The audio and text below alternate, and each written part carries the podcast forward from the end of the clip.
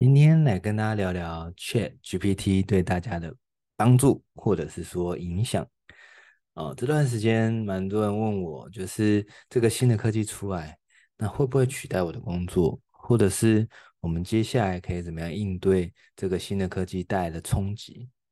哦，坦白说，我真的去开始了解学习的过程了，其实我真的非常的惊讶，因为真的好厉害哦。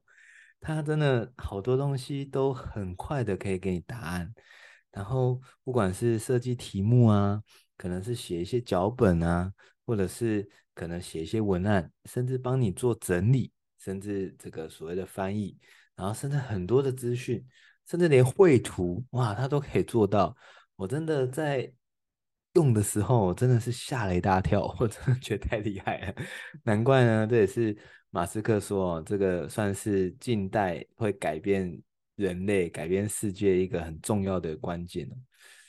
那时候在这个接触过程啊，当然，嗯，不免俗的，一定会有些人会遇到一个状况，就是真的蛮担心的，因为觉得好像过去累积的一些专业跟经验，那如今如果 ChatGPT 它都做得到的话，那这样子。”我怎么办呢？就是我该如何是好，或者是更积极的说法是，我应该要怎么加强自己的专业，加强自己的能力，让自己不会被取代。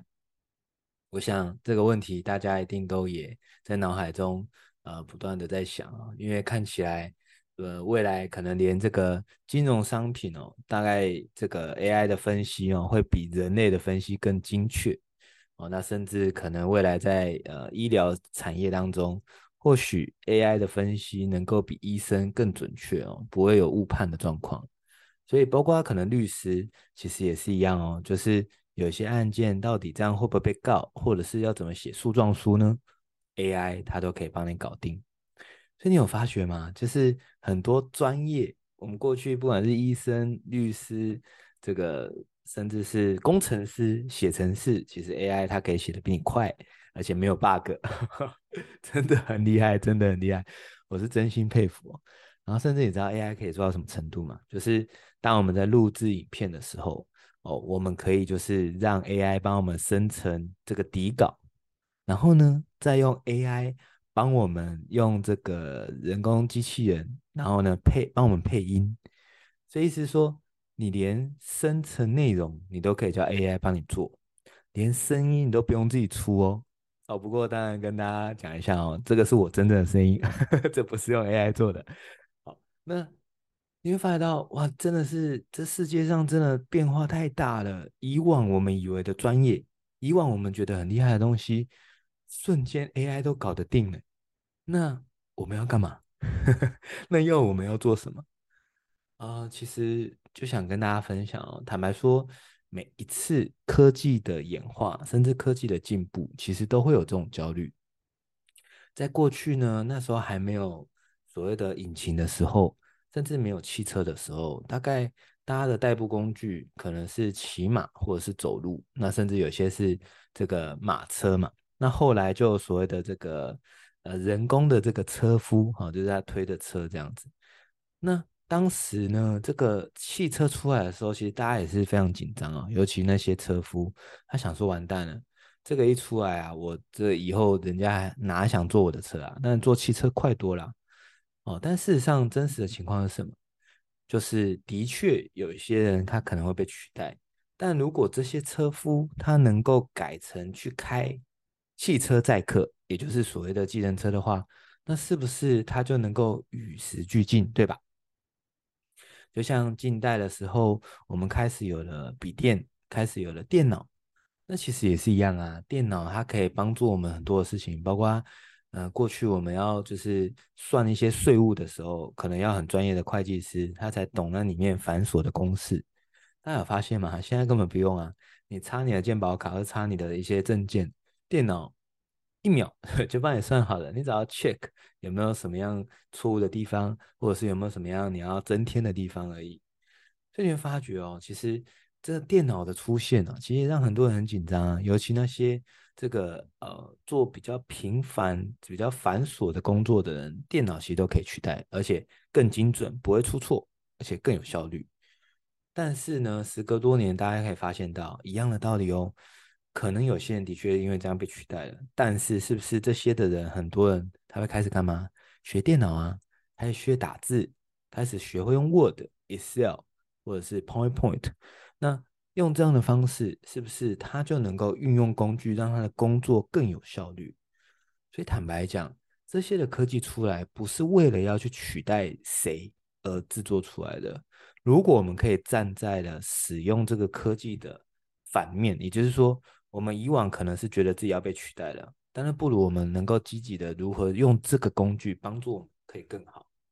无论是写诉状书的律师，或者是看诊的医师，或者是写程式的工程师，啊，或者是绘图师啊，其实真的 ChatGPT 它都可以做到的，逐步实现。你当然说现在没有那么成熟，没错，可是现在已经出到四点零了，而且。更值得一提的是，其实这 AI 的出现不只是 ChatGPT 哦，非常多的大佬、科技大佬，他们都在研究怎么样把这件事情做得更成熟。所以呢，大家会想，那到底怎么办呢？其实我想跟大家讲的是，ChatGPT 再成熟呢，其实都还是有需要人的地方。那为什么需要人呢？因为我们需要一些懂这个观念的人，比较能够判断这个 ChatGPT 它跑出来的结果怎么样能够帮助到我们。